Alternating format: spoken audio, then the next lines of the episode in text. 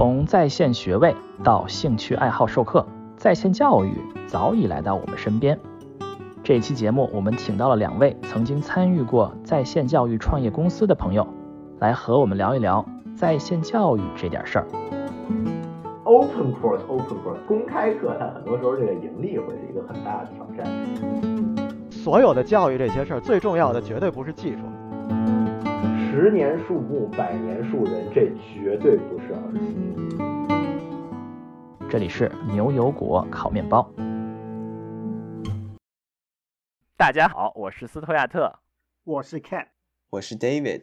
今天我们有幸请到了美国某中文在线职业教育公司曾经的两位核心成员来到我们节目，和我们聊一聊在线教育那点事儿啊。一位是吕丽，大家好，另一位是汤阳。主持人们好，各位听众朋友们好。在线教育这件事情啊，说起来很陌生，好像是非常非常遥远的事情。但其实呢，我们每个人如果仔细想的话，都或多或少都用过一点在线教育。啊、我们这个几位主播，你们想到在线教育是是什么事情啊？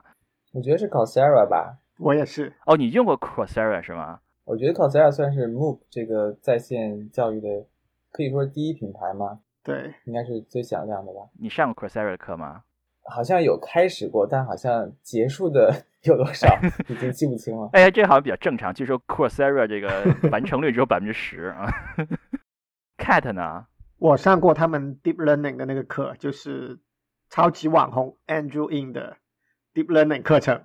嗯，就是广东话的舞是吗？没错，就美国一般读作 ing in，但其实它读作嗯。哦，说起在线教育，我就想到了那个交规考试啊，因为在在那个加州，如果你这个十八个月里违反交规一次的话，你可以上一个交规课啊，然后再交一笔钱，就把那个分数可以去掉。那个现在大家都上的那个网络课，给你发一段视频，然后上面做个题啊，再发段视频，再做个题，做个半天一天，然后那个交规就做完了，一个在线教育的。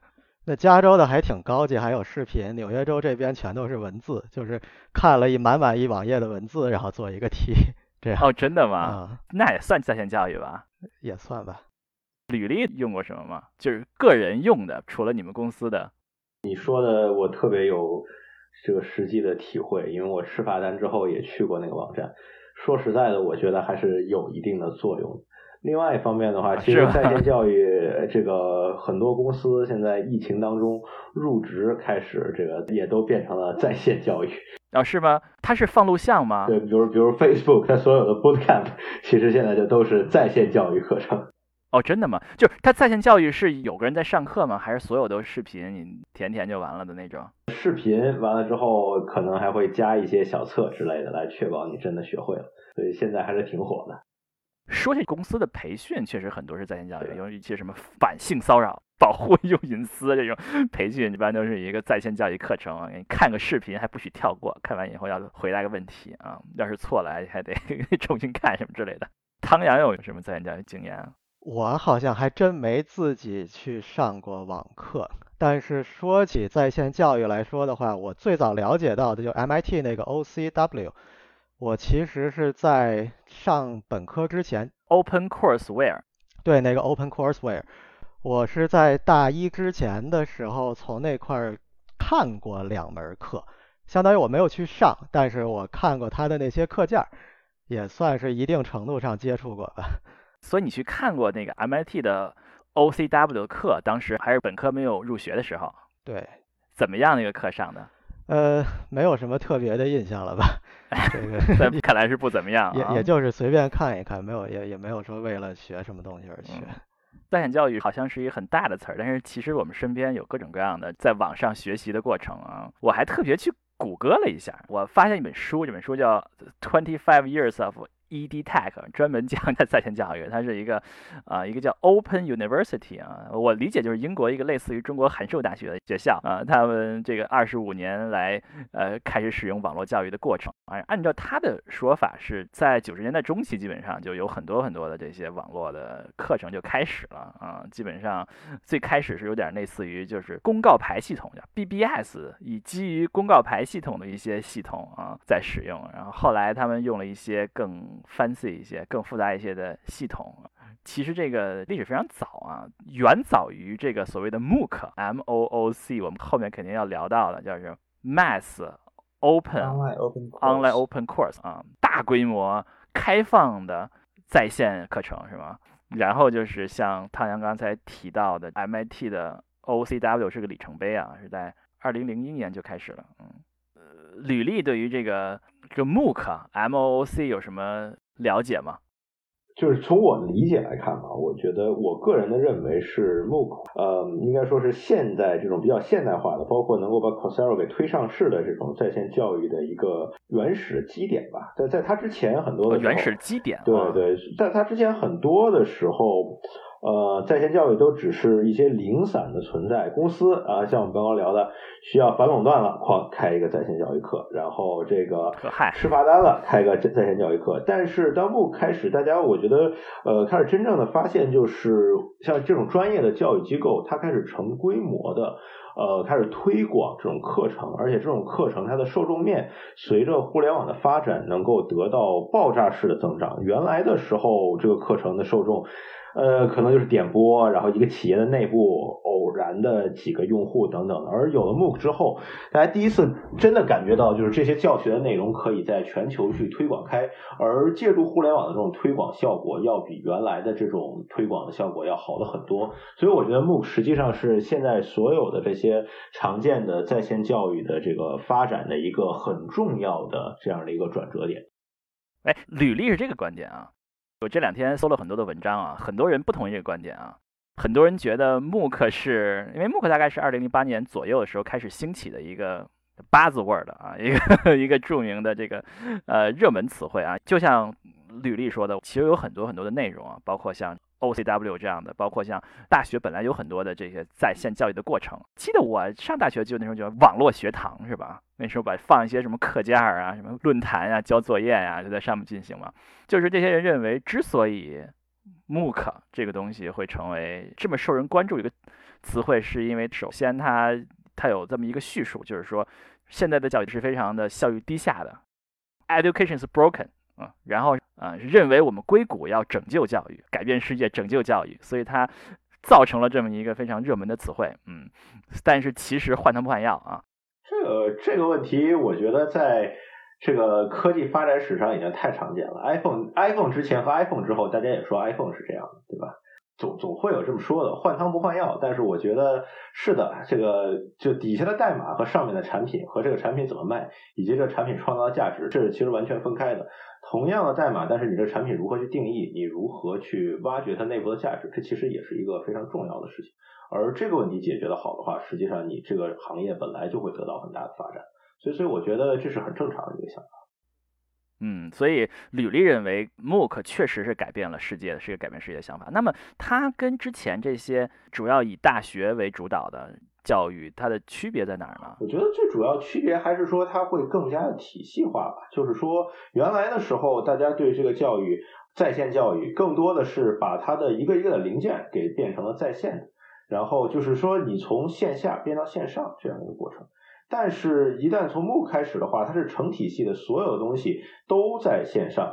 我是做这个基软件基础设施出身的，backend infra。然后用这个行业当中现在经常说的叫叫 cloud native 云原生。如果从这个角度上来说的话，像 MOOC 这样的是当时的新生事物，它就是一个 internet native 一个一个互联网原生的这样一个教育模式。它实际上你会发现，所有在线教育当中，它会涉及到内容的开发。然后会涉及到内容的这种传递，或者叫就是 content delivery 是怎么把这种内容送到学生面前，以及这些内容送到学生面前之后，如何去对这些学生进行评估。然后这这个过程完全是在网上的，所有的这些过程围在一起。你在线教育其实逃离不开教育本身的本质，就是让学生学会他原来不会的东西。教育的价值在于学生本身学会了新的东西，学生的价值得到了提高，教育的价值才会体现出来。而只有每一个流程上，我们都依靠互联网，依靠这些新的技术，依靠这些新的想法，根植于互联网当中。这个时候，每一个环节上都有了互联网的参与，都有了技术的参与，才能够让这个教育它这个创造价值的过程本身得到一个倍增。这才是我觉得其中最革命的部分。所以每个部分都是存在的，每个部分之前都存在，这这没有什么问题。但是当你把它整合在一起，实际上是这是最大的价值。呃，你的观点是认为，在设计课程的时候，在设计教育内容的时候，它是完全考虑的互联网内容啊。比如说，我们之前看到一些网络课程，可能是一些，比如说像中国电视大学啊、电大这样的，或者是中国函授学院这种，他们过去就有的这种远程教育这些内容，那么可以放在互联网上的内容，他们把它搬到互联网上，比如说这样，或者说一个原来线下的大学，他把一部分内容放在网上，就是他们又从互联网的思维在考虑。这个内容对互联网考虑你如何去互动，对吧？用户之间如何，学生和老师之间这种互动，以及这个很多课程的时候，原来你你说白了就是你把一个课程的录像给直接放到网上，这不叫在线教育，这叫用网络来传播传统教育。这里说的好像会不会有点抽象？我们能不能用一些更具体的例子来说明一下？就是如果把一个老套的教育搬上网是什么样子的？而一个互联网原生的教育又是该怎么样子的？我们这么来说吧，就是说那个对于 MOOC 这个东西，我我们可以看一下现在常见的行业当中都有哪些比较好的这种，就是现在大家是怎么做的，我们可以看一下。像比如最典型的就是像现在 Coursera 或者 Udacity，他们的做法是什么？他们的做法是录播课，对吧？就就说白了就是录播，把把录像，然后录像放在网上。虽然同样是放在网上，但是很多的时候你的内容的组织是不一样的。原先的时候，现实当中我们是不可能有十分钟、二十分钟一节课，然后我我不停的给你切成若干段，然后让让学生去二十分钟一节课上上八节课或者上多少节课。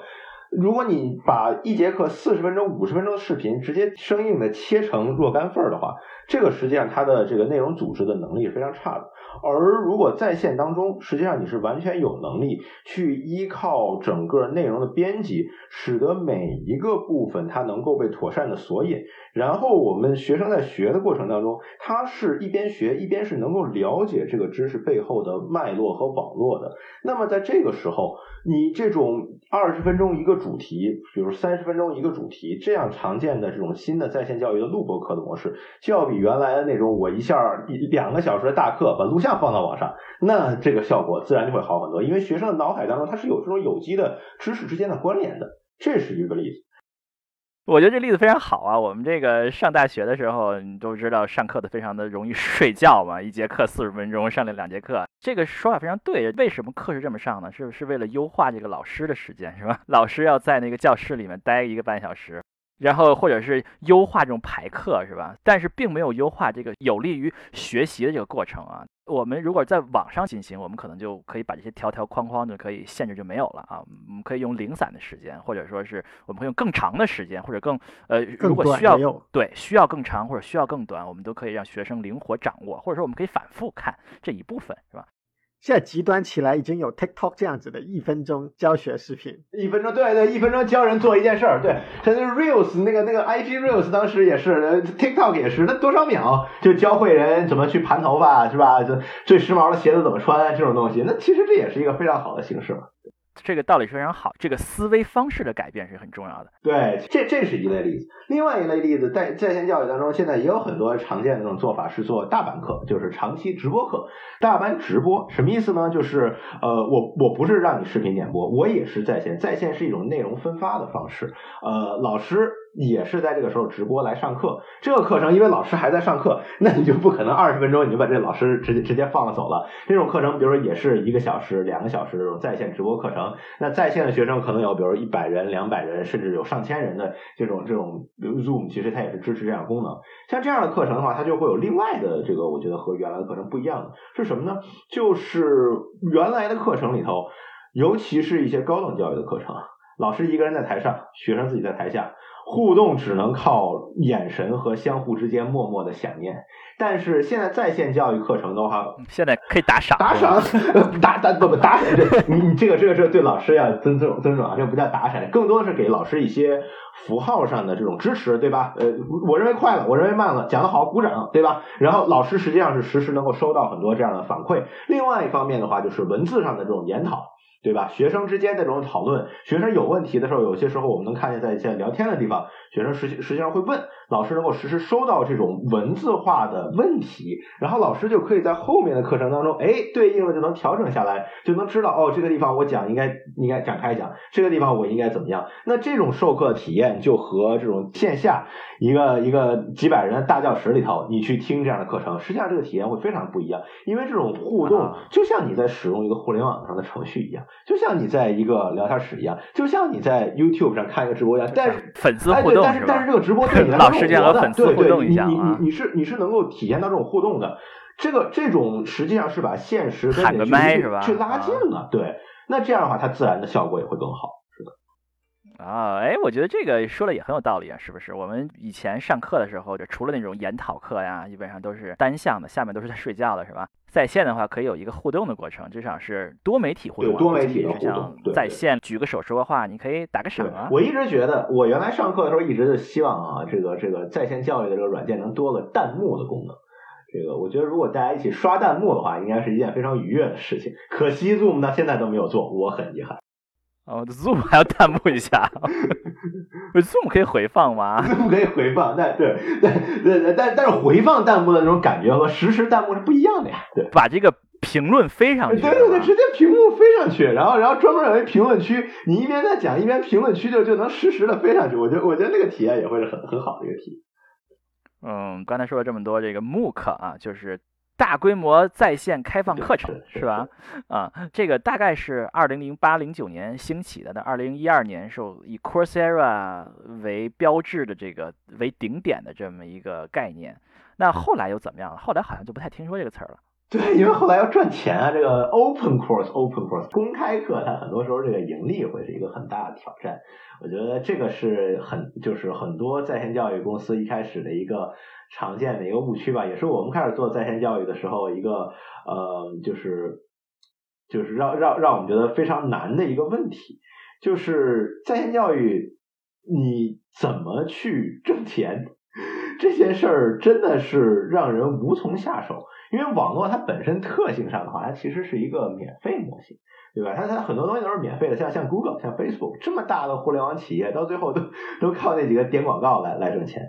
那么公开课这件事儿，其实对于盈利来说是非常难的。虽然说它有很强的社会价值，但是它没有盈利。嗯，所以 Coursera 是怎么赚钱呢？呃，Coursera 赚钱的话，它现在我觉得也是在逐渐的去呃去去摸索。我的理解，Coursera 当中它有几种赚钱方式。第一就是它有付费课程。这个这个其实还是他挣钱的一个很主要的渠道。第二点，他是做的这个认证，付费课程就是说你先交了钱才能上。对对对。后来他们现在逐渐变成了一个认证模型，就是说你你先上那课，然后我给你发证书的时候，我来收你这个认证的费用。然后这这也是他们一个新推出的这种，就也不是新推出，就是在线教育逐渐摸索出的一种付费模式。然后第三种付费模式的话，比较常见的就是它，呃，这个这个可能可能 c o r s e r a 不是一个很标准的代表，但是那个另外的一个公司叫 To U，就是一个二一个 U，那 To U 那个公司那也是个上市公司，其实是在在线教育当中这点做的非常非常典型的一个公司，就是它不去做内容，它不去做平台，它做的就是帮助传统的学校把这个内容送到学生眼前，而且帮助传统的学校把这种。原来线下的课程变成一个我们刚刚说的这种互联网原生的课程，这是 To U 这个公司，它负责去做这种传输渠道，然后从学校、从这个教育机构那边去收取一定的这种技术费用。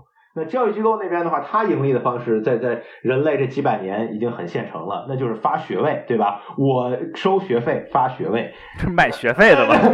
卖学费是吧？你你你说的好听，这个这个是当然不是不是说的好听，就是说正常来说，这叫这是一个教育的这种认证的过程，传统学校当中，但但事实上，其实就是这种学位认证的这种钱，对于学校来说，这也是很主要的现金收入。我怎么觉得很多学校这个赚钱的方式啊，就是拿政府的经费啊？呃，政府经费是研究型的学校，但是研究型学校只有高等教育才有。但是如果你看整个教育行业的话，从幼教到 K to twelve，就是这个就是那不就更是学校，更是政府经不？不不不不不，私立学校其实都不是的。这个政府经费的话就是公立私立学校私立学校的话，很多也都不是，对吧？还有职业培训，其实它都不是靠政府的，它更多的还是靠这种教育本身的收费。而 To U 这样的公司，它实际上就是在这个过程当中帮助你互联网化这个课程，然后从中去收这样一部分费用。这个想法就是说，我们走到在线之后，我们又回到了一些和离线结合的这么一个模式。是的，因为教育是一个很大的产业，你直接就是想从互联网这边你另立门派的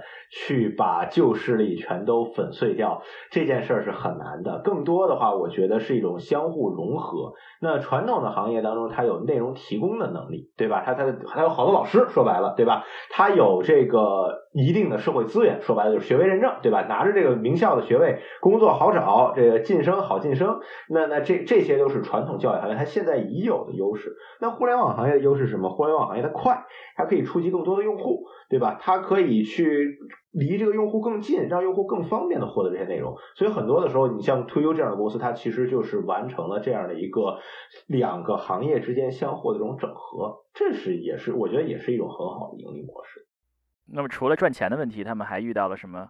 另外的一类问题，我觉得就是互联网人对于这个在线教育一个常见的误区吧，也是我的一个感悟，就是每次一说在线教育，如果你用硅谷这边的话说，大家总在想在线，总在想技术，总在想产品，总在想系统。但是从用户的角度上讲，用户真的不在乎，他们真的真的不太在乎这件事儿。他们想的就是用自己最方便、最快捷的方式学会这个东西。用户在乎的不是在线，用户在乎的是教育，是教育本身能不能给他们创造这种价值。我觉得这个说的很有道理啊。比如说我们现在很多的在线教育，比如说，比如小孩要学个什么。不知道学个英语是吧学个数学什么的，然后画个画，你学个画画，对。学个课，他们不在乎你你是用，比如说什么腾讯直播是吧？还是用，比如说特别特别做的非常好的一套网络系统，教的好的老师打一电话？都能把这小孩给征服了，对不对嘛？他们关键是这个老师怎么样，他的教育的这个课程设计的怎么样，对吧？是的，是的，是的。我觉得这是一个很常见的误区。这其实我刚刚听你跟 Cat 在聊的时候也提到 c o s e r a 的完课率不到百分之十，非常低，是吧？那个，而在线教育不说说真的，你教育的话，呃，最重要的硬参数就是你的完课率，因为学生真的学完了，他才有可能把你学的东西转变成价值。学都不学完，怎么可能去有这个这个课怎么可能有价值？所以说，就是像像我觉得一些传统的呃早期的在线教育曾曾经犯过的很多错误，就是片面地去追求用户的增长，去去追求 MAU、DAU 这些这些硬硬参数，这个刷这些数据，但是忽略的就是真的这个课程内容是怎么帮助到自己学生的。你做了那么多酷炫的产品，卖了那么多酷炫的互联网的概念，你真的把这课卖给学生的时候，那学生用这个东西，他到底学会了什么？他能不能够，或者说他愿不愿意跟着这个课程一步一步学完，最终去达到他想要的这个目的？这个课程是怎么能够去吸引他，能够去学到这些东西，而不是说学到一半儿开一个 YouTube 的窗口，这个这个问题就结束了。他再也不想学这个课了，对吧？这其实是个很大的课题，而这个课题不单是产品，不单是技术，这实际上是一个技术和人文结合的过程。嗯，所以说吕丽认为我们这个这一波热度下来呢，就是有很多互联网思维啊，把这些增长啊，把这些用户的这些活跃度把它放在首位，而缺少了一些对灵魂的追问，灵魂，灵魂追问，回到教育的本质是吧我觉得，我觉得更多是本质问题。对，如何能够真正为了学生创造价值，能够让他们学到他们应该学到的东西。嗯，哎，说到这儿，我们肯定是要听一听两位的这个亲身经历的经验了啊。两位是在一个啊、在线教育方面的公司曾经是工作过啊。你们在这个公司工作的时候，觉得这个领域有什么让你们觉得最意想不到的地方吗？我先说吧，我觉得意想不到，其实最最主要的还是说，就是在你开始做这个事儿之前，你会更多的认为它是一个科技创业的过程。但是真的，当你开始去打磨这些产品，你开始去考虑这些服务，你开始去把这个整一整套的这种解决方案提供给学生的时候，你会发现这是一个真到最后是一个情感交流和这种学生之间的一种责任，它是一个责任，而不单是一个产品打造的过程。因为学生当他来找你的时候，他很多时候是真的是有问题了，他真的是需要你解决问题的时候，他来找你。呃，在这个过程当中，你这个课。如果你做到一个六七十分的水平，你给学生创造价值不是零是负的，因为学生问题没解决，把时间还给投进去了，其实人家还赔了。但是，一旦你这课达到了一个真的市场价值这种一线之后，达到了这样一个。标准之后，你给学生创造的价值，这个这个这种本身的体验，实际上是非常非常的，就是让人感觉非常愉悦。而且这是一个，我一直也在跟我学生说，在我离职的时候，因为身体原因，最后最后离职，我也在说，就是整个这段经，整个这段时间，实际上是就是那个经常有个很有名的话叫做 “journey is the reward”，对吧？就整个这段旅程，实际上是对我这个呃人生一个最好的褒奖。所以说我还是很感激这个经历。对，汤阳你怎么看？对，其实我觉得 你你之前说的这些跟我想说的都差不多，就是真的，我觉得所有做在线教育这这一行的人吧，应该最后都会有基本上相同的体会，就是真的是就是你你甭其实别说在线教育了，哪怕是传统教育，只要是教育最重要，就就所有的教育这些事儿最重要的绝对不是技术，最重要的内容、老师这些绝对是最重要的。就比如说，包括说，我以前就是我跟吕丽我们在的这个公司嘛，我们当时也说也搞系统，也搞技术，是吧？说我们可以啊自动发现这些学生，比如说最近没有做作业啊，没有认真听讲啊或者怎么着，哐当一个邮件就给发过去了，提醒你说，哎，你应该做什么了。这东西有没有什么用呢？也不是说完全没用，但基本上是没有用的。就 是其实其实就说就是为什么说那么多人都都从入门到放弃了，是吧？Coursera 什么百分之九十人没有学完，其实就是你你只是收到这些。这些东西没有用，所以最后我们怎么办呀？就不要说啊，学生肯定还是要再去提醒的，但更重要的是，你得跟老师说说，哎，哪个学生得需要关照一下了。那我们怎么办？直接给学生打一个电话，说你到底遇到了什么问题？而往往是通过这种真的是老师和学生一对一的交流的这个过程，才发现说，哦，其实学生说，比如说没完成作业或者没有认真听讲，只是一个表象，但它背后其实会有更深层的原因。可能是因为他忙，但有可能是因为他又遇到了，呃，怎么说呢？就就有有些其他的事情吧，使得他这个在在这方面学习上面可能会分心了。那如果不把那背后的问题给解决，只是说一味的追求说，啊，我给你发封邮件提醒你该做作业了，该上课了，那其实是起不到作用的。我觉得这其实是属于这几年做下来以后吧，这个感受最深的，就老师这方面永远是最重要的，而且这方面的挑战非常大。那如果学生真的是忙，那怎么解决他们的问题呢？那你可以跟学生一起来制定一个更好的计划。就是说，从学生的这个角度，其实绝大多数学生他自己是不知道该怎么去规划自己的时间，规划自己的这个，或者就就咱们说长远一点，将来的这个职业职业道路到底应该怎么样。而作为老师，其实这个时候如果能稍微给出一点一点建议的话，比如说你你选课选的太多了，你应该现在。focus 或者或者说你应该重点集中在什么地方，其他东西次要的，比如说你先退个课呀，放一放啊，或者说先去干点别的，是吧？其实有时候学生缺的就是这么一句话，缺的就是这个老师的这么一点点建议。你有了以后，他知道说，哦，我原来这些时间我学四门课学不下来，但我学三门课我可以学得非常好。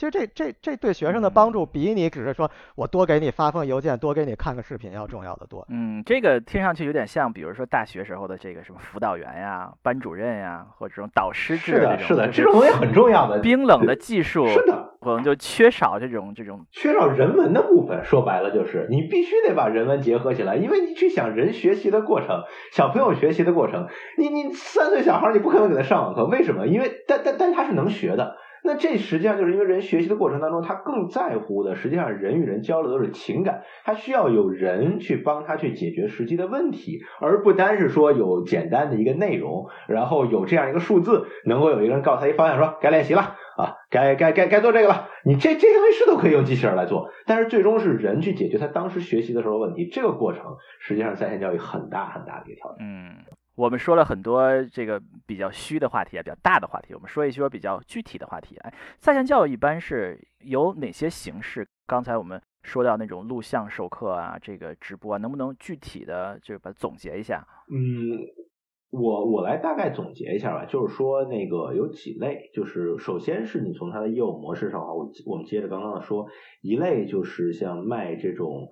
怎么说？就是卖课程本身，像像像比较早期的 Coursera，就 Udacity，它是卖课程的内容，然后来来来经营那种公司。另外一类呢，可能就是卖这种课程的认证，比如考试，对吧？我我我负责帮你考试，然后考成了，然后我来给你，就是你你交钱，我考你，考成了我给你发个证。靠认证，然后这是第二种模式。第三种模式就是我们刚刚说像 To You 那样的公司，那就是去卖这种渠道，互联网分发的渠道。然后第四类的话，一般来说它就是一些和企业合作，就是 To Business 的，就是给商业服务的这种公司，它可能是更多去帮助去企业等等去完成这样的训练。呃，这常见的在线教育其实就是这样几类模型。当然，在这几个业务模式底下的话，其实还会有很多周边的生态，卖软件的，对吧？卖服务的，提供咨询的，提供这种业务联系的，做媒体的等等，其实都有。呃，那那些那些都是扩展区，咱们就不说了。然后我们集中说的话，其实就是这个卖课程本身的。那卖课程本身的，这是我们大家最常见的理解当中的在线教育公司。那这些在线教育公司的话，如果你单纯从课程本身来说，它其实也是有若干的梯度的。从最简单的这种在线，就是在线点播录播课，对吧？录播课，然后呃很多门录播课放在自己的网站上，然后每门课卖的很便宜，但是走量，这个真的就是互联网思维，呃，用户刷上来走量，对。就是录播课，就相当于就是你有一个看视频看视频的权限，对。然后，然后像像像比如说像像 Udemy 对吧？那个什么十几块钱一门课，然后这个去学这样的课程，学完了得得得点钱，交点钱，学生学完了学会了，这就是除了视频什么也没有。视频没什么特别的东西，或者现在可能稍微有些进阶的是，除了视频之外，再给你一些线下资料，哎，这这这是一个常见的，对。再给你一个 Wiki Page，再给你个维基，对对。对，有些有些做技术的可能再给你提供一个网站，让你在这网站上搭一搭，自己实际跑一跑，跑跑实验，差不多就是这样了。这是这这我觉得是最简单的这种点播的录播课程。然后另外一类的话呢，它可能就是学习的过程当中，它会提供一些伴随性的服务，可能课程也是录播的，但是除了这个录播课之外，它可能会有很多线下作业、答疑。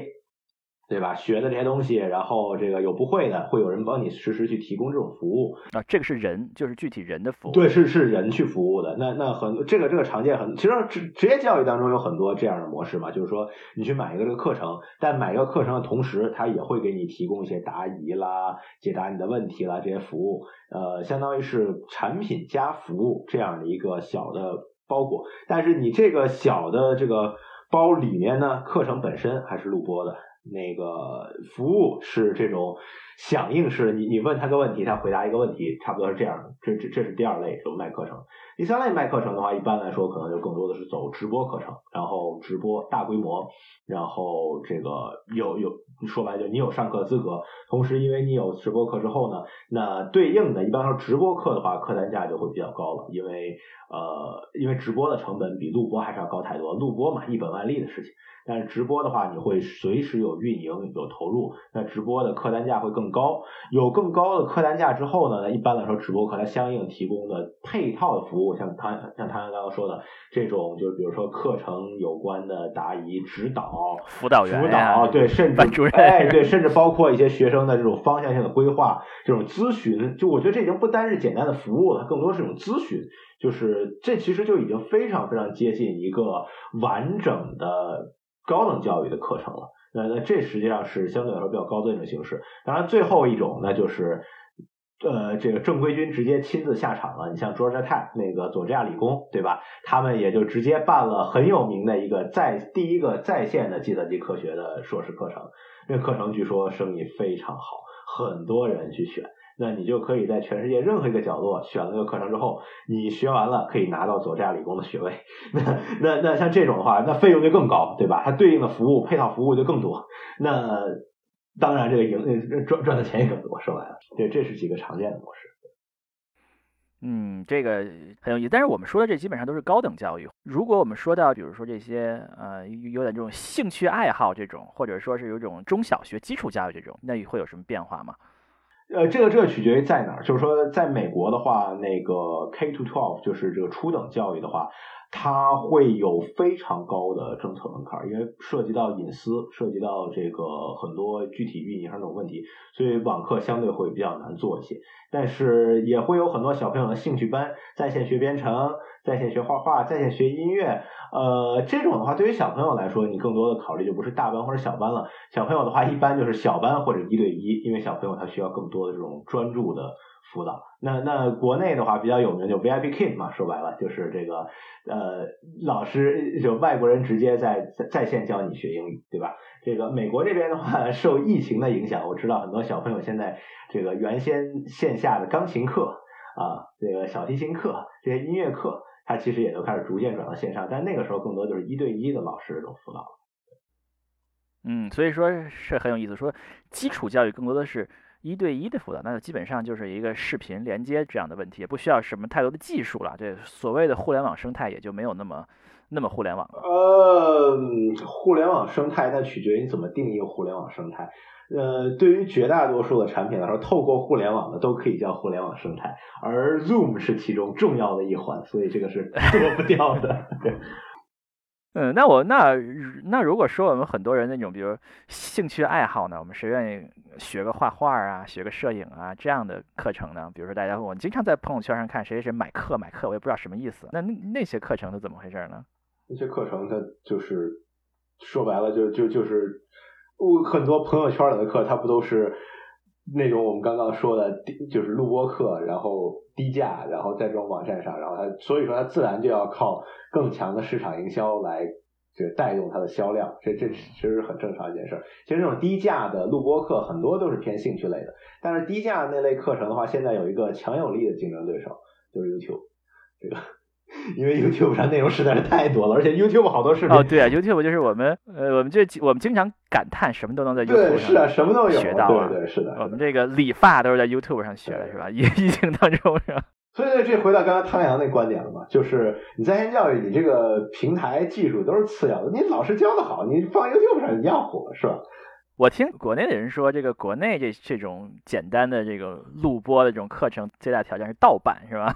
无论是你怎么买，都会有人盗版啊。版权是一个很严峻、很严峻的问题。我觉得美国在这一点的话，会有很好的这种就创业环境吧。这个这个其实非常好的一件事儿。然后对于这种呃录播课程的话，盗版是一个非常非常严峻的挑战。所以说，这个知识产权的保护实际上是对于在线教育，尤其。呃，低价的大规模这种录播课的话，我觉得是一个行业上非常非常重要的这个保护手段。否则的话，当产生低价课的源头，这些这些录播课的源头，其实它也都是很高质量的内容，只不过大家选择了用一种更好分发的方式去分发。但如果对这些知识产权没有保护的话，那它长此以往，其实到最后就没有人愿意去产出这样内容了。这实际上对于在线教育是一个很大的威胁。另外一方面的话，我觉得就是我们刚刚说的那几类课程里头，其实除了低价录播课之外，那往上边的各个级别、各个品类的课程上，实际上你都会有各自的壁垒来有效的控制这种知识产权侵犯对你的影响。为什么呢？因为当你增加更多的服务的因素在里面的时候，实际上本身就是一个很强的壁垒。我们说了在线教育笼统上啊，我们现在这个市场啊，我们这个整个这个行业的这个手段，那呃，两位在这个具体这个公司里面啊，面临了什么样的技术或者非技术方面的挑战吗？这个这个汤阳说吧，因为汤阳真的是去参与了很多实际的去做这种课程产品。其实刚才吕丽也说过了，其实有一有一点是我在做在线教育之前以为是挑战的东西，但是做了这几年之后，反而我又喜欢上它了。就是上课的时候看不到学生的面部表情。以前在学校里头上课的时候嘛，因为你你在前头一站，你讲了一个东西，你讲的好，讲的不好，讲的快，讲的慢，你底下一看就能知道，是不是？大家是看着你呢，微微点头啊，还是就在那块目光呆滞，还是甚至就做别的事情了，是不是？但在线你你看不到。但结果后来可以开吗？它不可以开那个 Zoom，你你如果屏幕上有两百个脑袋的话，其实你还是 跟扫雷一样是吧？有效的进去是吧？对啊，就你你看不出来是不是？但是这些都是次要的。就上这个在线的课以后吧，上了一段时间，你会发现，其实我们以前在学校上课的时候，最想干什么事儿？最想干的事儿叫做交头接耳。然后呢，这个学生们还会发展出来什么传纸条啊，或者什么方式，就为了同学和同学之间在那块儿开一个什么年代的事儿了？传纸条啊？但反正他他们的目的就是为了说，老师在上头讲课，但是我们在底下得有所交流。而在线教育其实就因为那个聊天频道在这块儿。你可以一边听课一边交流，而且你可以就可以相当于有点肆无忌惮的交流，你不用担心说你说的对或者说的不对或者说的什么，这其实反而比这个传统意义上的说你只能看一个这个这个默默点头的这种微笑，其实要要来的快捷的多。所以习惯了这个以后吧，我觉得这个已经不算是挑战了，反而更是一种传统教育所达不到的这种方式，这是一个。还有一个挑战是我到现在也不是特别能够解决的好的，就是作弊的问题。因为其实无论是作业还是考试，你在传统教育上，你比如说我我考试，我就把你这些学生放在一间屋子里头，然后来三个监考官，每一个死角都给你盯好。你想作弊是很难的。但在在线教育这个时候，其实你不可能说给每一个每一个人的家里头放一个考官，你也不可能说让学生说啊，我能我拿一个摄像头来盯着你，这些都是做不到的。不能吗？不能吗？你你就算放一个摄像头，你你也不可能做到无死角。说啊，你摆一个摄像头，他就照着他的脸或者照着他的手，没准在他脚底下还有个别的东西，你永远都不知道。而且现在这个就是互联网上也有一些网站，比如说专门卖这种作业答案呀，或者类似的这些东西，或者包括说考试的时候，就就两个小时考试都有人去做什么在线枪手。你你考试题一拿来，五分钟十分钟找到一个枪手，咣咣咣做完了，他再把这个答案传给你。就这种东西其实。非常难以去检测和处理，所以，嗯，我我现在也没有什么特别好的办法。有有些人说说，比如说我同时出三套考题、六套考题什么的，或者说，或者我我我我做非常这种激进的查重，是吧？我把你的交上来的这个东西和我历史上这个过去二十年所有的作业答案全都比较一遍。但是你即便这么做，其实最后也不一定真的能找得到。所以，这个。这这算是一个开放的问题吧，我也只能说抛出这抛到这块来，我也不知道到底应该怎么解决。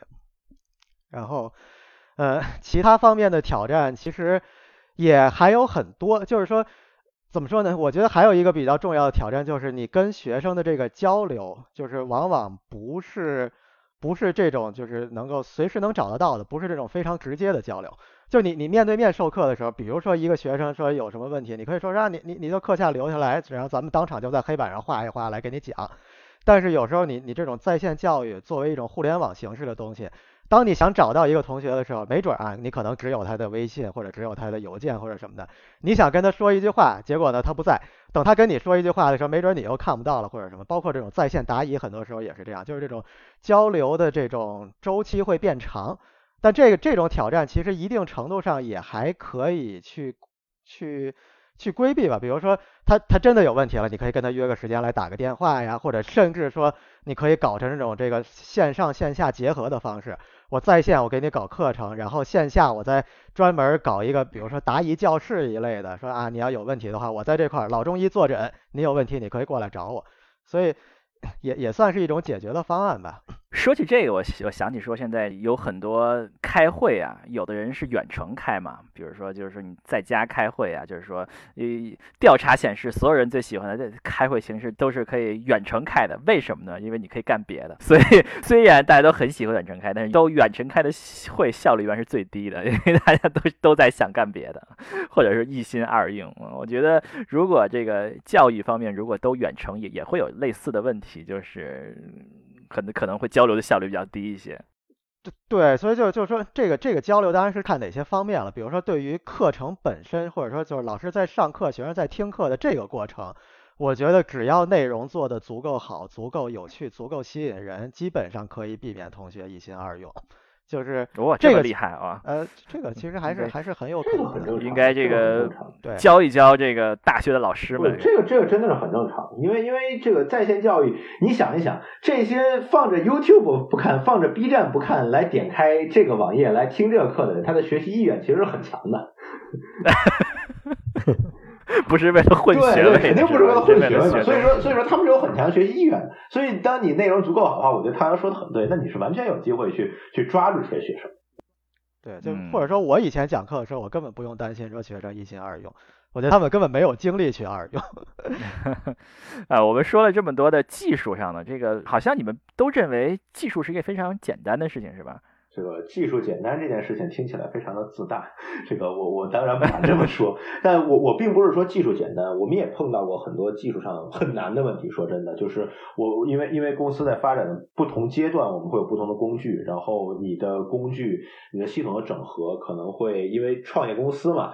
可能会面临在各个不同平台上分散的数据和这个系统，怎么把它们整合起来？而且很多的时候，当你想整合的过程当中，你所面临的实际当中的挑战是那些公司当中运营的同事们，他们的技能他可能就不适合，他就不希望去改变他现有的已有的这个操作流程，对吧？那。报名缴费的时候可能是一套流程，对吧？然后这课程运营的时候是另外的一套流程。那授课的时候是一套系统，不同的这些系统怎么去整合？这其实其实还是个蛮大的挑战。这不是说没有挑战。另外一方面的话，其实在线教育，尤其是我们当时做相对偏高端一些在线教育，那这个时候你的知识产权的保护，像像这个呃思颖你刚刚说的，我觉得这个是这是很大的问题。那我们很多时候知识产权保护的时候，我们可能就要对我们的一些呃知识产权做一这个视频等等的做。特定处理，那这个从技术的角度上讲，你不管是视频怎么样处理的话，它这是一个计算密集型的工作。那计算密集型的工作，对于我们这种创业公司来说，那直接把它给放到云上的话。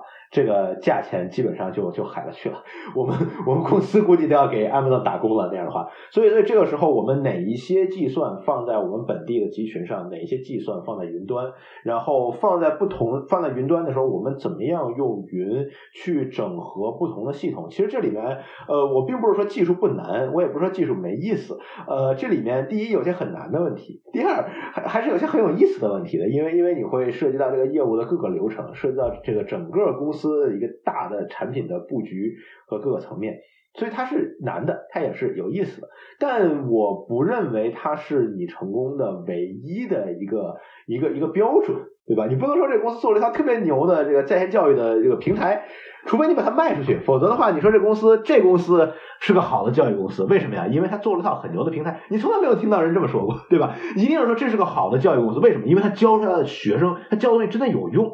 所以，所以这两者之间实际上是有很大的沟壑。这种沟壑是需要你创业者也好，你这个从业人员也好，包括你这个技术员，包括你工程师，你要去能够把这样的一个沟壑给填平，这是应该做的。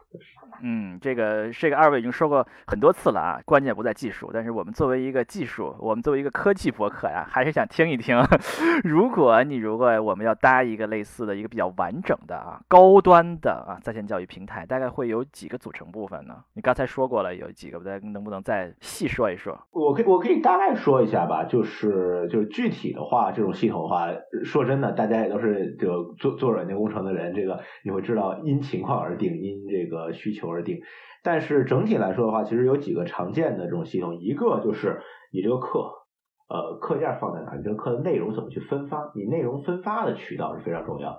内容分发的渠道有两部分，一个是你授课本身的内容怎么分发，另外一部分是你的教案、你课下的材料、学生的作业怎么去分发。这些分发的系统的话，无论你是做直播还是做录播，你肯定是需要的，对吧？然后作业的分发，嗯，作业。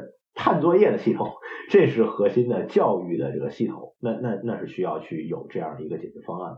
另外一部分的话，就是你教务的数据。那么你学学生报名了，学哪个学生选了哪个课，对吧？这个这个系统，你你肯定是要有的。就是说，如何去做这种学习管理？很多时候，你看现在技术上叫 LMS，叫 Learning Management System，它去管理你整个的这个学习的体验。呃，这这是另外一套系统。谁交了钱可以进这个课？或者谁交了钱给你这个 Zoom 链接？对对，给你的链接。说白了就是谁交了个钱可以进这个 Zoom 链接，进单场听课，我我才有后续的所有的这种内容分发的过程，对吧？然后第三点的话就是，呃，现在这个科技公司当中，你不管怎么说都是要去数据驱动，所以说你这种数据平台，嗯，哪怕是像我们一个创业公司的话。嗯，我们从各个渠道获得的这种数据，实际上它的都是非常非常海量的。比如 Zoom 的话，会有实时的这个呃会议当中的登录数据和这个会议当中各种各样实时数据。那如何去收集、汇总并且处理这些数据？因为这些数据当中往往会藏着很大的业务价值。从最简单的。每一节课是什么时候开始上的，一直到很深入的能够去分析出哪个学生在这个时候走神了这样的数据，其实都要从你的数据平台当中去获得这种分析，对吧？然后当然另外的就比如说你什么判作业的系统啦，然后处理视频是这这些我都姑且认为它是一些子系统。最后的一点就是这些系统当中还有一套很重要的系统。嗯，我我我觉得可能在我做这个创业创业公司之前，或者我我如果没有经历过这个事情的话，我是没有想到的一个系统，就是当你真的做在线教育的时候，业务流程是由人来运行的，你的运营人员，所谓的这个呃，就是 ops 在这边叫，就是运营人员、教务人员、销售，他们和你这个平台之间是怎么互动的？他们并不习惯于像软件工程师这样。去去写个脚本，去运行一个脚本来完成一些事情。他们习惯的这些可视化的界面，对吧？而你创业的过程当中，你要是现去把这可视化界面搭出来，几个月都进去了，人家那些课程都开起来了，你还在那搭界面，你还在搭系统。所以很多的时候，我们可能就会借助一些，比如说像 G Suite 这样的工具。G Suite 实际上是一个对于教育机构来说非常好用的工具，它里头带有大量的可以自动化、脚本化，甚至智能化的这种工具，能够帮你把你运营的这套体系、这这些部门和你实际一线教学的这些部门整合在一起。嗯，对，大概有意思。对，我们刚才说了有分发的过程，有这些管理的过程，包括这些交互如何交互的过程，然后有这个管理的过程，数据平台，还有这个运营的平台。那么这些大部分都是会有现成的服务来搭吗？还是有很多需要自己重新写的？其实绝大多数都有现成的，只不过你需要知道。每个部分用什么工具比较合适，而且这个试错的成本是很高的，因为在线教育和大学不一样。大学的话，它是有明显的周期性的，对吧？和一般教育机构也不一样，它都有周期性。但是在线教育是没有周期性的。在线教育从这点的话，是一个标准的互联网产品，你不可能让一个系统停下来等你把这个事情做完，把一个新系统上线，你再去继续去完成你在线教育，不会的，用户不会等你。所以说，你在这个过程当中是一个不断试错、不断去总结，而且不断去优化自己系统的过程。什么样的事情放在什么样的平台上做，这实际上是一个很痛苦的摸索的过程。但是，当你真的把这一切摸索出来之后的话，这个平台实际上可以很高效运行。所以说，呃，你们是可以使用的平台，就是都是一种现成的产品，是吧？很多我们说平台。对。就是可以是产品，就是说你你你你就是服务都在上面，还是说你就有一些比如说开源的系统，你可以部署，还是说这大概怎么样一个形式？通常来说，对于教育行业的话，应该不太需要你自己去部署任何东西，除非你去做一些非常标准的互联网，比如你做一个 online job 一个在线在线判题的这种系统，那你多半需要自己从头去搭，这个这个没得说，你可能要在 AWS 上，在在云服务上去起一些特定的东西，然后你自己去设计一些产品，这这是没得说的。你教务管理的这种系统，那到最后一般来说是在云上，你需要自己搭。但是涉及到偏运营的部分，因为有很多传统的这种教育行业，它其实也在使用这些服务。所以说，比如答疑，像像像答疑的话，比较常见，像有 Piazza 这样的开放平台，你就可以去注册一个这样的教育机构，然后在这上面你就可以去做答疑的事情。然后日常的运营、办公、脚本化、自动化，呃，G Suite，因为很多的大学其实现在都在用 Google 的 G Suite，对吧？那这些的话也都是完全可以借助现有的产品。嗯，很有意思啊，所以这个东西在技术上的壁垒并不是那么高。技术上壁垒，技术没有啊。技术上我觉得更多是经验，但是教育这个东西本身的壁垒还是在于怎么把学生教会。嗯，这个我们学到，我们今天听到了一百多次这个词，我我相信了啊。对，其实说说到这个技术上的壁垒，就包括说这个自动判、自动判题、自动判卷的这个东西。我们也是嘛，做了半天，终于做出来这个系统，但是最后我们的期中、期末考试从来都没有依靠过这些自动判题的系统。就自动判题，你顶多可以在比如说这种随堂小测验、quiz 这种级别上，没准偶尔用一下。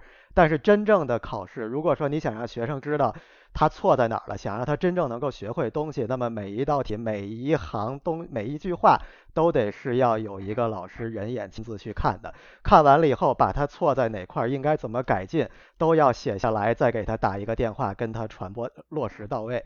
这才是真正能够让他学会的。哇，这个确实是高端服务了。嗯，就就没办法，就我们刚开始的时候也会想说，哎呀，有了自动化这些东西，是不是就可以用它了？但是发现根本就不能去迷信这些东西。我对你刚刚说这高端服务，我觉得其实，嗯，其实还算是一种无奈，更多说是一种无奈的情况，就是说你没有办法，因为教育这个问题太难了。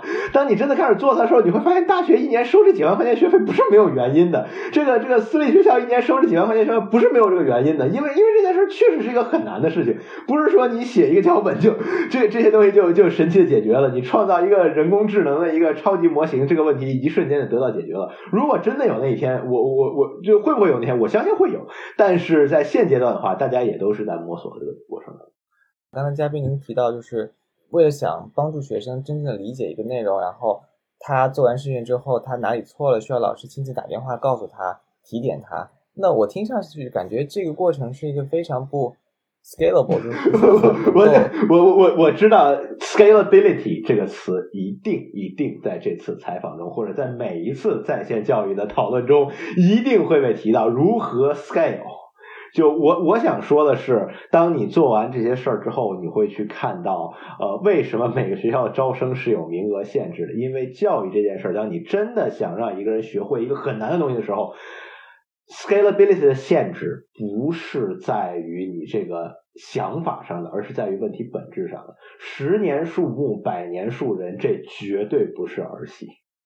这个这事儿本身的 scalability 是有限制的，但是它的价值其实有点像风险投资，在于当你百年树人树成的时候，一个这样真正成成了的人，他就能够给社会创造极大的价值，要比你之前所有那些你你所认为的 non scalable 那些不可扩展的投入都要值得。这这这是我的感悟，我不知道太阳怎么想。我也是这么觉得，真的特特特别感同身受。嗯，所以所以我终于知道为什么，比如说。佐治亚理工那个学位这么 这么值钱了是吗？对，最后有很多人在后面。这这还是要人在后面的，这是的，这这 non scalable 绝对的。我我从我决定去创业的第一天，我身边所有的朋友都在都在问我这个问题，就是 How do you scale？然后你后来就就你如何去让这个东西去去去增长？然后你后来就发现，教育它到最后它不是说去就是像像像 Facebook 一样。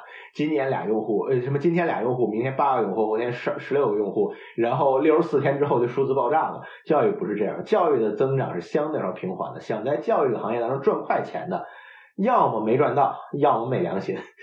想在教育这个行业当中，你真的去把这个去去去挖商业价值，去去谈什么呃增长目标的，呃增长的这这增长的天花板是很低的。这这这不是商业，这是责任，对。这让我想到一个段子啊，也是一个笑话，就是说一个一个国内很火的一个一个人工智能的一个公司 CEO，他说这个这个产品有多智能，实际上背后就有多少人工在后面，就是这个智能是靠人工堆出来的。是，感觉这个这句话如果映射到教育行业，感觉更加真实。呃，我们说了这么多，听上去非常苦啊，苦中作乐啊，有没有什么很有意思的事情吗？我我觉得我可以讲讲吧，这个跟学生交流了这么多是吧？这个有苦的事情，当然也有有意思的事情。先听哪个吧？咱们还是先说苦的事情。嗨嗨，其实就就说吧，我们我因为每天要给很多很多同学打电话，其实加起来也打了得有上千个电话了嘛，而且每一个电话都是一对一的，所以就真的是这里面会听到很多的故事吧。但因为涉及到隐私的事儿啊，咱们节目上也不好说太多。但是我我可以说的是，至少得有十几二十个同学吧，在在我的电话里哭过。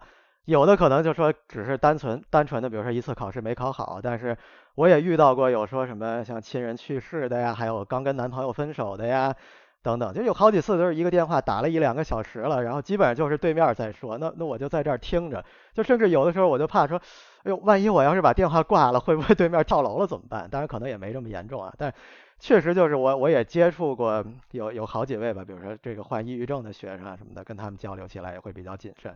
但这是属于算也也不能说完全算苦吧，有时候也算是一方面，你觉得说你你在这儿听了，然后没准能帮他排解一下这些事情，也算是一个好事儿。那然后再说乐的事儿，那就那就更多了。就我我见到有 有我以前同学说点乐，听点乐的。对啊，有有有这个来纽约拍婚纱照，非得要跟我见个面的。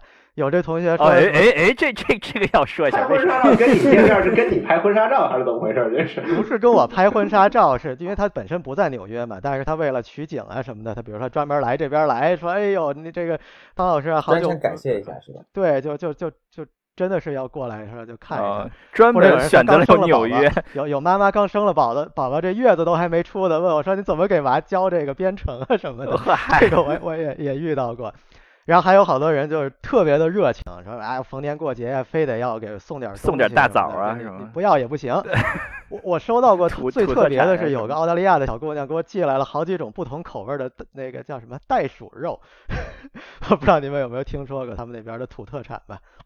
袋鼠肉好吃吗？袋鼠肉我觉得跟牛肉差不多，但是反正总之也算是一种东西。然后还还有个北京的同学，每次回国非得捎来点什么土特产。我我说你就甭麻烦了，你也别给我寄了，是吧？然后他愣是等着有一次我去他们学校做这个线下活动，然后带了那么一大包子吃的到教室，非得要给我，我说算了吧，一大麻袋是每人都分点吧。嚯！然对，然后然后说到线下活动，其实还有呢。有一次我去波士顿嘛，结果有一哥们儿一同学听说我是打 Uber，就是就叫什么手机网约车嘛，说说我打 Uber 来的，不说不行，你你不能打 Uber，非得开着他那宝马 M 六。然后就就剩下的行程一直都得一路送我，结果我那天晚上嘛也也很忙，讲完了这些东西，然后完事儿都是夜里半夜十二点多了，所以就就深更半夜，波士顿市中心寂静无人的那些小窄胡同里头，就标着一辆 M 六在那块儿，反正。等等等等吧，就就这些事情。波士顿的街道还可以，不太不太不太窄，还挺宽的。颠的吧，你你坐一个 M 六在上头，也也颠的屁股疼。你这么说，人家开 M 六要伤心了，人家。所以说，这个尊师重教是中国人的传统美德啊，确实是中国人很尊重老师，是吧？另外一方面也，说明这个汤老师真的教的好，是吧？哦，真的才有那么多学生能够。就是学完课了，这这个真的是保持一个感恩的心，非常佩服。对，反正就就我我真的能够体会到，就叫什么桃李满天下的感觉。嚯，我我值了啊！这这其实真的是值了。你像我我这三年半快四年的时间带出来了也上千个学生了嘛。那每年到过节的时候收到有感谢信，就就甭管是什么形式的了，有的可能就是一条微信啊，或者一条语音啊，有的可能真的会给我寄来一张卡片，甚至寄来点东西什么的。但是就。每次看到这些，就包括，即便说我现在都已经辞职了一年了，但是就看到这些东西，就能回想起来当年的那点点滴滴吧。每一个日夜，就包括说我，比如说这个晚上上课到凌晨两三点钟的时候，也也有过这个给他们打电话或者什么各个方面。我觉得付出的所有的这些东西都是非常值得的，而且就看到他们学会了东西，取得了成功，我觉得这个。比我自己取得成功都还要更重要，因为这不是一个人的成功，是乘以了一千份、两千份、三千份、五千份这样的成功，也非非常难得啊！哎呀，我我们这个播客第一次把气氛弄得这么。好吧，这这段可以掐掉 啊，不用掐掉，我觉得非常好。我们这个升华了，我们第一次可以把我们的节目升华到这个高度，非常的棒。对，最后这个我们基本上会问很多嘉宾这个问题啊，就是你们会认为这个领域未来在什么地方？未来的发展方向是什么？两位怎么觉得？我先来吧。我想首先第一点声明。所有这些对未来的预期，不代表任何对某些特定公司股价的预测，因为我知道最近一些创业这个在线教育公司上市之后，这个股票还是很很热火的哈。这个声明非常好啊！本节目不提供任何 任何投资建议啊，不提供任何投资建议，对吧？我我们不提供这种呃前瞻性的这种市场预测。那另外一方面哈，我非常相信，在我们这代人，随着数据。大数据，然后还有就是人工智能，然后包括这种新的互联网的体系，五 G，对吧？这个新一代的互联网，呃，当连接开始变得到处都有，包括虚拟现实，这些技术全都在实现之后，包括这次疫情，我觉得它是个很大的促进。所有这些技术下来，我觉得我我们不敢说在。短期三年五年的未来，但是我觉得在我们的有生之年，我们应该是能够看到基于互联网的这种教育模式，对传统的无论是高等教育，还是 K to twelve 的初等教育，还是职业教育，我能我我我觉得是完全有望看到这是一个新的革命的。这个这这个这种革命会打破国界，然后甚至可能会跨语言，呃，跨物种不太可能哈，但是那个。跨跨越语言、跨越文化，能够真的去让这这个就是造福整个人类。而这个过程当中有技术的这种进步，另外一方面，我觉得是越来越多的这种教育和在线教育从业者这种思考，让人文的方面也能够跟上。这样的话，这个整个行业会到一个新的高度。这是我觉得我们有生之年可以看到的。至于某个特定的公司、特定的股票、特定的发展，这个这个不好说。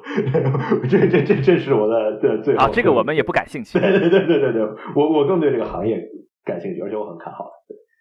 嗯，汤阳怎么觉得呢？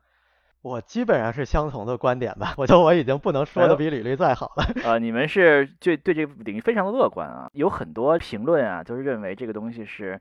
啊，是改变世界的模式啊！这所有人都可以有高等教育，并且高等教育质量也可以更高啊！我们面临的产业升级换代的这种挑战，都是靠这个来解决的。听吕丽这么一说啊，确实可能会实现。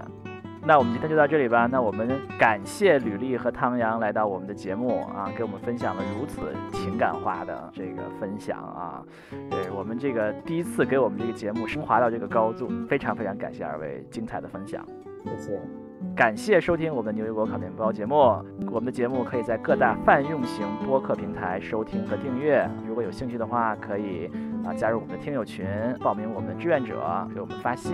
有愿意参加我们节目，也可以来告诉我们。好，那我们就后会有期，下期再见，拜拜，拜拜拜拜，谢谢主持人，谢谢大家。